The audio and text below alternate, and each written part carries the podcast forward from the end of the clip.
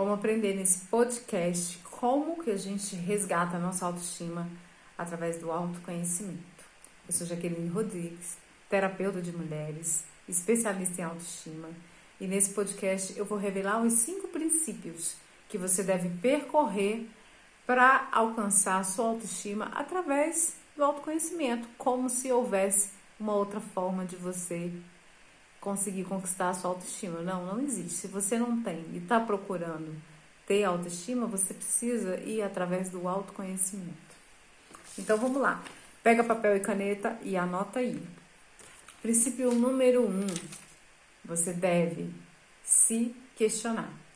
Questionar-se assim é o princípio número um mesmo. É aquele que você vai começar fazendo aqui. Esse exercício você vai pegar um caderno você tem que ter esse caderno. Se você está buscando autoconhecimento, tá? Você precisa ter um caderno de anotações, um diário seu, pessoal, onde você anota suas emoções, como que você se sente, enfim. E você vai pegar esse caderno, se você não tem, você compra um caderno bem bonito para você, você merece. E nesse caderno você vai colocar os seguintes questionamentos que você precisa responder de primeira. O que você gosta? É muito importante você saber o que, que você gosta, tá? O segundo pergunta que você precisa responder: o que você não gosta? Talvez o que você não gosta, talvez não, é uma certeza. O que você não gosta é mais importante você saber do que de fato o que você gosta. Porque quando a gente sabe o que a gente não gosta, a gente evita muitos conflitos. Porque a gente sabe o que a gente quer, né? E sabe o que a gente não quer. Quando a gente sabe o que a gente não quer, a gente evita é, aceitar certos convites, né? Para lugares que a gente não gosta. A gente pode fazer escolhas mais saudáveis. Então, saber o que você não quer é extremamente importante. Você pode começar a lista por aí, escrevendo tudo que você não gosta, as coisas que você não curte fazer coisas que você não curte falar, coisas que você, sei lá, que você não gosta de fazer. Você coloca aí, vai colocando aí. E essa lista, ela tem que ser para sempre, para toda a vida. Você vai colocar aqui, a princípio, algumas coisas que você vai lembrar, mas à medida do, do, do que o tempo vai passando, você vai lembrando de outras coisas e vai acrescentando nessa lista. Coisas que realmente não faz sentido para você, tá? E aí você vai já ter a lista, vai ficar mais fácil você colocar lá as coisas que você gosta. Tem gente que diz: "Ah, já que boa pergunta, eu não sei, eu não gosto de nada. Eu nem sei o que que eu gosto". No fundo, no fundo você sabe.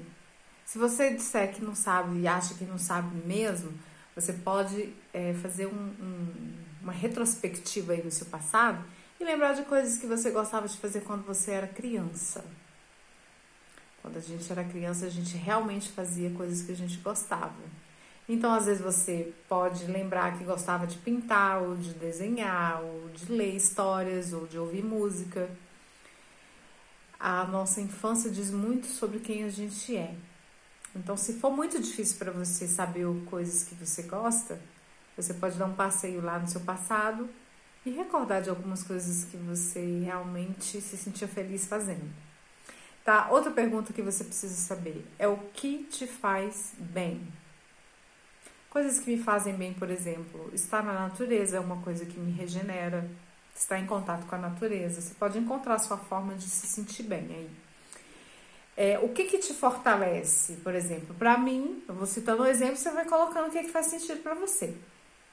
O que me fortalece, por exemplo, é estar com a minha família, com os meus filhos, com o meu marido, né? fazer passeios, viagens juntos, planos para o futuro. Isso são coisas que me fortalecem. Fazer, por exemplo, os estudos que eu gosto, dos assuntos que eu gosto, os livros, ler os livros que eu amo, sobre os assuntos que eu amo, são coisas que fazem sentido para mim. O que te enfraquece? Isso aqui é muito, muito legal a gente fazer essa reflexão das coisas que enfraquecem a gente. Porque você já pensou, por exemplo, uma coisa assim, que me enfraquece, só para dar um exemplo para vocês terem ideias do que colocar aí. Uma coisa que me enfraquece é, por exemplo, estar em ambientes onde sei lá, tô tocando uma música que eu não gosto. Isso me enfraquece. Porque eu dou muita importância, eu dou muito valor à música. E eu gosto de ouvir músicas que elevam a minha frequência. Hoje a gente sabe que tem músicas que elevam a nossa frequência e tem músicas que baixam a nossa frequência. Hoje a população está consumindo muito conteúdo, né, música que deixa a pessoa mais deprimida ainda. Esse tipo de música eu não gosto, então me enfraquece frequentar lugares que. Nada contra a música, gente, nada contra as, as músicas com letras depressivas. Mas é um ambiente que eu não gosto de estar e eu posso fazer essa escolha e você também pode fazer essa escolha. Uma escolha consciente de coisas que você consome. Né? Noticiários de TV é uma coisa que eu não consumo mais há muito tempo e isso fez muita diferença na minha vida. Então são coisas que a gente pode sempre fazer escolha. Tudo é uma escolha, né? E descobrir as coisas que tiram a sua força, por exemplo, estar em contato com uma amiga que drena sua energia, por exemplo. Isso é muito comum de acontecer, né? Então, assim, evitar estar em contato com pessoas que drenam a sua energia, que te deixam para baixo. Às vezes você acorda super feliz da vida e você encontra aquela amiga que, te, quando você termina de conversar com ela, você está até com uma dor de cabeça de tanto que a conversa foi baixa astral e você pegou aquela energia toda com você. E é importante a gente entender, né, dentro do autoconhecimento, quando a gente começa a se questionar essas coisas, a gente passa a perceber o que que deixa a gente mais fragilizado e o que que deixa a gente mais fortalecido. Então anota aí essas perguntas que você tem assim, que por dever saber responder o que você gosta, o que você não gosta, o que te faz bem, o que te fortalece e o que te enfraquece. Tá? Respondendo essas perguntas, você venceu a etapa número um, o primeiro conceito em direção à sua autoestima. O segundo conceito, o segundo princípio, né, que a gente precisa ter para alcançar a nossa autoestima através do autoconhecimento é tirar um tempo para você. Agora fica mais fácil, porque tem gente que vai dizer que ah, eu não tenho tempo, eu não tenho tempo para mim, não, não tem essa possibilidade. A pessoa que não tem um tempo para ela, na minha opinião, humilde opinião de terapeuta, né, que conhece um pouco sobre as dores das mulheres, as pessoas que não têm, não tiram um tempo para elas mesmas, que é possível, gente. Eu vou dar um exemplo aqui que vocês vão entender. A pessoa que não tem tempo para ela está fugindo de si mesma. Eu fiz isso por muitos anos, por muito tempo na minha vida. Não tive tempo para mim, para fazer as coisas que fazem sentido para mim, as fazer as coisas que eu amo. E respondendo, se você passou pelo primeiro princípio, fez os seus questionamentos e sabe o que você gosta, você já tem já, nesse tempo que você vai tirar para você, você já sabe o que fazer. Porque tem gente que diz assim, ah, eu posso até tirar um tempo, mas o que, que eu vou fazer nesse período? Tirar um tempo para mim fazer o quê? Fazer as coisas que te deixam feliz. Óbvio. Fazer as coisas que te interessam. Fazer algo que tem sentido para você. Por exemplo, eu tenho todos os, os pretextos possíveis para dizer que eu não tenho tempo para mim. Porque eu sou casada, tenho dois filhos, um filho tem sete anos hoje, né? Gravando esse vídeo aqui, ele tá com sete anos, e o meu filho mais novo tem um ano e três meses. Aí, qual a, a desculpa da mulher seria? Qual mulher com um filho, um bebê de um ano e três meses que ainda não fala tem tempo para quê, né? Eu tenho, eu tiro meu tempo para o meu trabalho, eu tiro tempo aqui para gravar meus podcasts. Eu tenho tempo para cuidar deles e ter atenção. Eu tô com meus filhos 24 horas, né, nessa, no meio dessa pandemia, não tem como deixar com alguém. E todos os dias eu tenho pelo menos uma hora do dia que eu dedico para fazer as coisas que eu amo sozinha, ninguém me interrompe. É uma escolha que eu fiz, eu preciso disso para me sentir feliz também. Eu preciso ter esse tempo sozinho comigo para não surtar aqui dentro da, de casa. E aí é uma coisa que já está combinada, você pode combinar com alguém na sua casa, se você não tiver privacidade, sei lá, você pode tirar 30 minutos para fazer uma corrida sozinho na rua.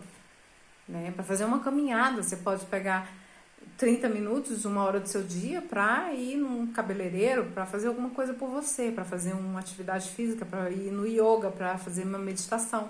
Eu tiro essa hora, é o mínimo, tá? Às vezes eu tiro mais tempo, mas é o mínimo aqui. Eu, eu tranco dentro do meu escritório e aqui é o lugar onde eu medito, onde eu leio, onde eu faço meus estudos, onde eu escrevo os meus projetos, coloco as minhas ideias. Eu sou uma colecionadora de cadernos, eu tenho caderno para tudo. Então eu anoto tudo que eu penso, tudo que eu quero fazer. É um tempo que eu preciso dele para mim. Às vezes eu não quero fazer nada nesse tempo, eu vou assistir um filme. Eu tenho essa possibilidade de assistir um filme sozinha, sem ser interrompida pelos meus filhos. Aí, quando eu quero ficar sozinha mesmo, que eu tenho que também ter o tempo do casal, né? Mas quando eu quero ficar sozinha mesmo, meu marido compreende essa necessidade. É uma coisa que, que todo mundo já sabe. O meu filho, ninguém me interrompe. Às vezes o meu marido pega os meninos, vai dar um passeio, vai dar um rolê por ali, vai na casa da minha sogra, vai na casa da minha mãe.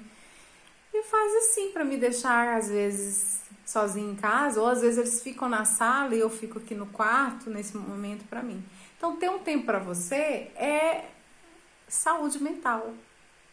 É você se entender mais, é você saber descobrir quem você é, as coisas que você gosta, se ouvir, tirar esse tempo para meditar. Meditação é uma prática que traz muito autoconhecimento. A gente se percebe mais, ouve mais a nossa intuição. Então, esse é o segundo princípio para quem está buscando autoestima, né? Através do autoconhecimento. O terceiro, eu coloquei aqui, anotei aqui, né? Porque são, são muitos, eu estou trazendo cinco. O terceiro princípio é saiba quem você é. Então, essa é uma pergunta que a algum momento você vai precisar se fazer. Né? Autoconhecimento exige que você saiba quem você é. Na verdade, é isso é o autoconhecimento, é você ir percorrendo e descobrindo quem você é em essência. Né? Então a pergunta é quem você é através, né, sem os rótulos que as pessoas te colocaram sem a sua profissão. Por exemplo, quem é a Jaqueline sem ser a terapeuta de mulheres? Quem é a Jaqueline sem ser uma pessoa teimosa, que a minha mãe diz que eu sou, né? Quem é a Jaqueline sem, sem os aspectos do signo dela? Então é importante a gente saber quem que a gente é em essência. Como que a gente vai descobrir isso, né? Lógico, através de bastante reflexão, uma coisa que é necessário a gente fazer é buscar as nossas origens, a gente conhecer a nossa história, então observar os comportamentos da nossa família, dos nossos pais, principalmente das pessoas que a gente conviveu ali na primeira infância, pais, irmãos, tios, pessoas mais próximas, avós. Dessas pessoas a gente herda muitos comportamentos. E muitos desses comportamentos são, auto, são comportamentos autodestrutivos. Isso foi algo que eu descobri na minha jornada, na minha caminhada, quando eu fiz essa reflexão, quando eu parei para observar a minha ancestralidade, as pessoas que vieram antes de mim, as pessoas que cuidaram de mim quando eu era criança. E eu percebi que muito, eu herdei muitos comportamentos, né, que estava fazendo com que eu me identificasse com aquela pessoa, com aquela Jaqueline que antes tinha comportamentos completamente nocivos que foram o que eu, que eu fui repetindo, né? A gente nasce num contexto onde a gente acredita que ali, tudo que tem ali é o normal, né? É o convencional. Por exemplo, alguém que vive um ambiente, vou falar do meu caso, onde as pessoas reclamam muito, é natural que ela se desenvolva e seja uma pessoa que reclama na vida adulta. Só que aquilo não é dela, né? Isso foi algo que ela aprendeu né? Em algum momento ali convivendo com aquelas pessoas que é normal uma pessoa reclamar, por exemplo, né? Não ser grato pela vida. Tem gente que tem dificuldade de sentir gratidão pelas coisas porque tem esse hábito de reclamar. Tem pessoas que têm o hábito de mentir, tem outras que têm hábito, desenvolve hábitos de bebida alcoólica, né? Vícios, comportamentos agressivos. Às vezes são coisas que não são nossas. Deixa eu desligar o WhatsApp aqui que tá tocando. São coisas que não são nossas que a gente herda. Agora a gente tem que fazer um filtro do que o que desses comportamentos que a gente herdou a gente pode levar adiante, que é algo positivo, e o que não for positivo, a gente começar a tentar eliminar aquilo do, da nossa vida. Isso faz a gente chegar também mais próximo de quem a gente é. Que a gente vai descobrindo que às vezes você não é também aquela pessoa que quando você tinha 5 anos de idade, seu professor disse que ela, de que era. Eu tenho uma, uma cliente que uma vez me relatou isso que ela estava, a mãe dela foi buscar ela na escola, ela tinha por volta de seis anos de idade. E a, a mãe perguntou pro professor assim, como é que ela estava se comportando na aula, como é que ela estava, o desenvolvimento dela e tudo. E o professor falou assim: "Ah, mas ela é uma Vou falar um nome fictício aqui, né? Para não dizer o nome da pessoa. Ah, Maria é uma aluna tranquila, ela faz os exercícios, né? É uma aluna muito comportada, mas eu percebo que ela é muito avoada, assim, ela é dispersa. Aí, ela ouviu isso quando ela tinha seis anos de idade. Quando ela chegou no, na terapia comigo com 30 anos, ela afirmava isso para mim. Né? Ah, mas eu assim, já que eu queria ter mais foco, porque eu sou muito dispersa. E aí a gente começou a fazer a terapia e nessa sessão ela descobriu aonde foi a origem daquilo que ela acreditava que era. Aí ela lembrou desse, desse, desse dia, quando ela tinha seis anos de idade na escola, e o professor disse para ela, para a mãe dela, que ela era uma pessoa dispersa, e aquilo ficou impregnado nela. A partir daquilo, ela começou a acreditar no que o professor dela disse e se comportar daquela forma. Né? Então, muito, muito do, de quem a gente é né, hoje são fruto das nossas crenças, né? coisas que a gente vivenciou, coisas que disseram pra gente e a partir dali a gente passou a acreditar naquilo. Então, a gente precisa realmente fazer alguns questionamentos nessa direção para a gente conseguir entender quem a gente é. Então, vamos ao quarto princípio, né? não menos importante que é escutar mais você. A gente precisa fazer esse trabalho de se ouvir mais antes de tudo. Isso não quer dizer que você, lógico, não vai ouvir a opinião da sua amiga, né, a opinião da sua mãe, do seu pai, das pessoas que são importantes para você. Essas opiniões realmente elas são importantes, mas o que deve prevalecer é, a, é o que a gente sente, é a nossa voz interior. Então, às vezes, a gente recebe um conselho, né, de alguém, de um amigo, mas no fundo, no fundo, não é bem aquilo que a gente sente que deve fazer. A gente sempre tem que se ouvir mais, procurar entender mais o nosso coração, calmar os nossos pensamentos, ouvir mais a nossa intuição.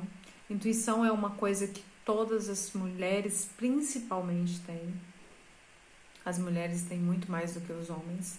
Nós somos privilegiadas nesse ponto. É, as pessoas que dizem, as mulheres que dizem que não tem, elas estão equivocadas. A gente tem sim. O que a gente não consegue é ouvir, né? Isso pode acontecer, mas intuição todas nós temos.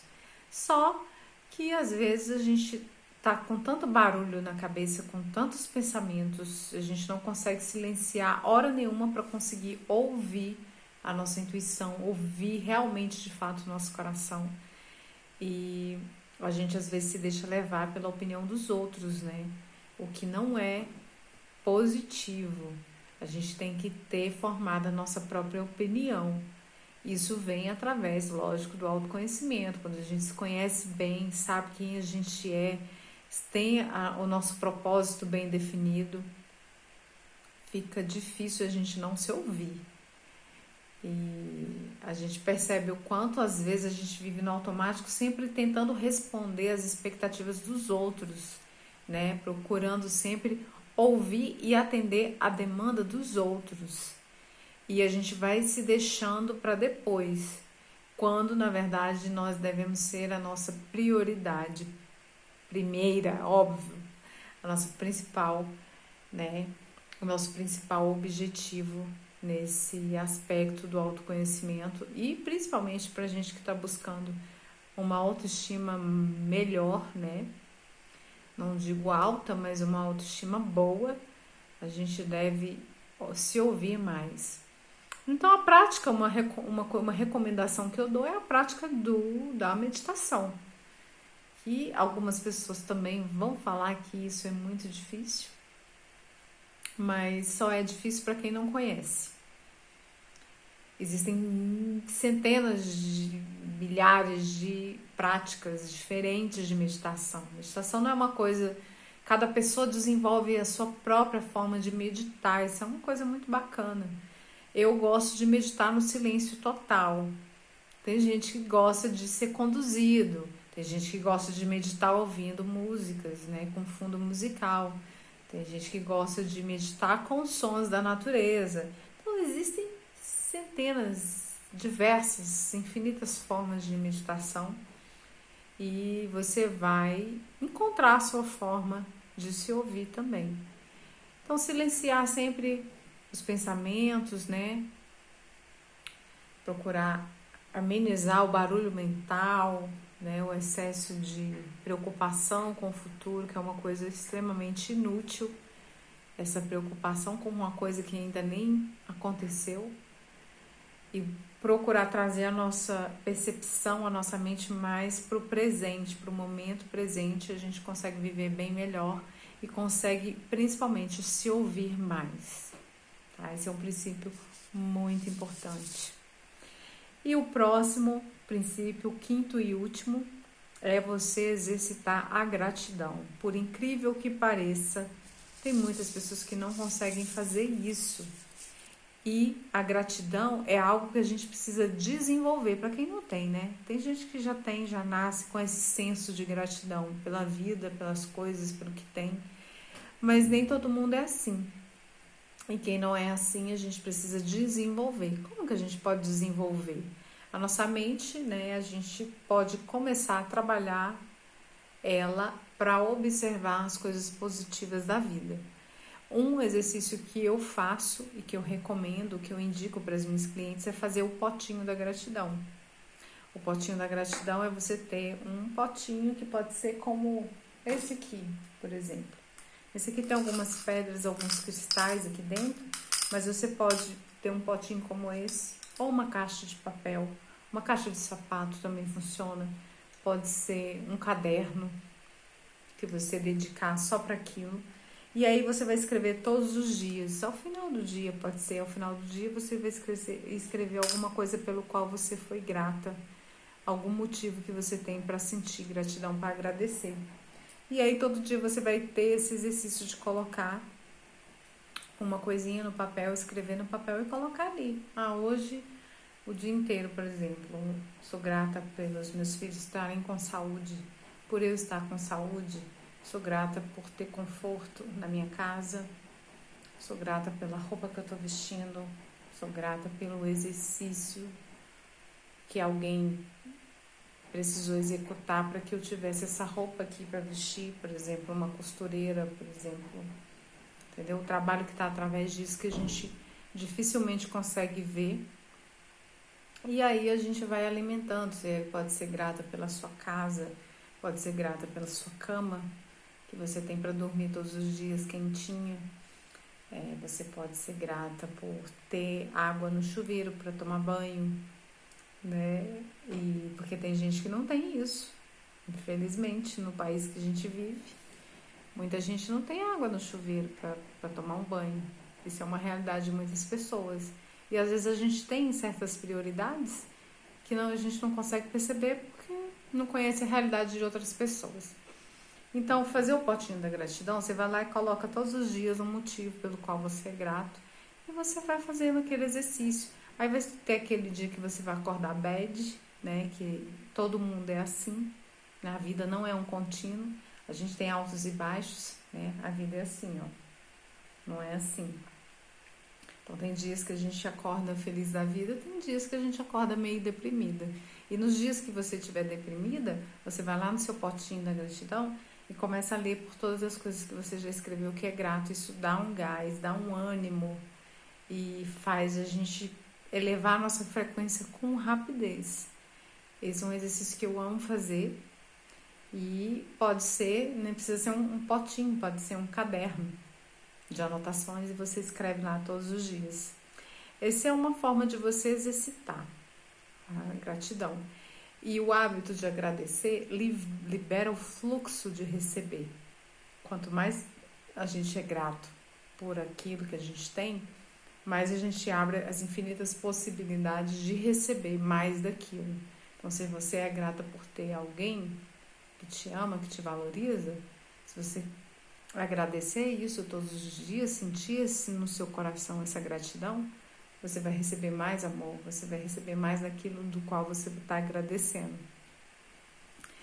Então é isso, esses cinco princípios. Se vocês quiserem anotar, eu vou deixar na descrição desse vídeo. Esse é um vídeo que eu estou gravando aqui também para o canal do YouTube, mas ele é um podcast do meu canal TPM, Terapia para Mulheres. E eu espero que vocês tenham gostado dessas dicas. E a gente se encontra no próximo podcast. Um beijo e até mais.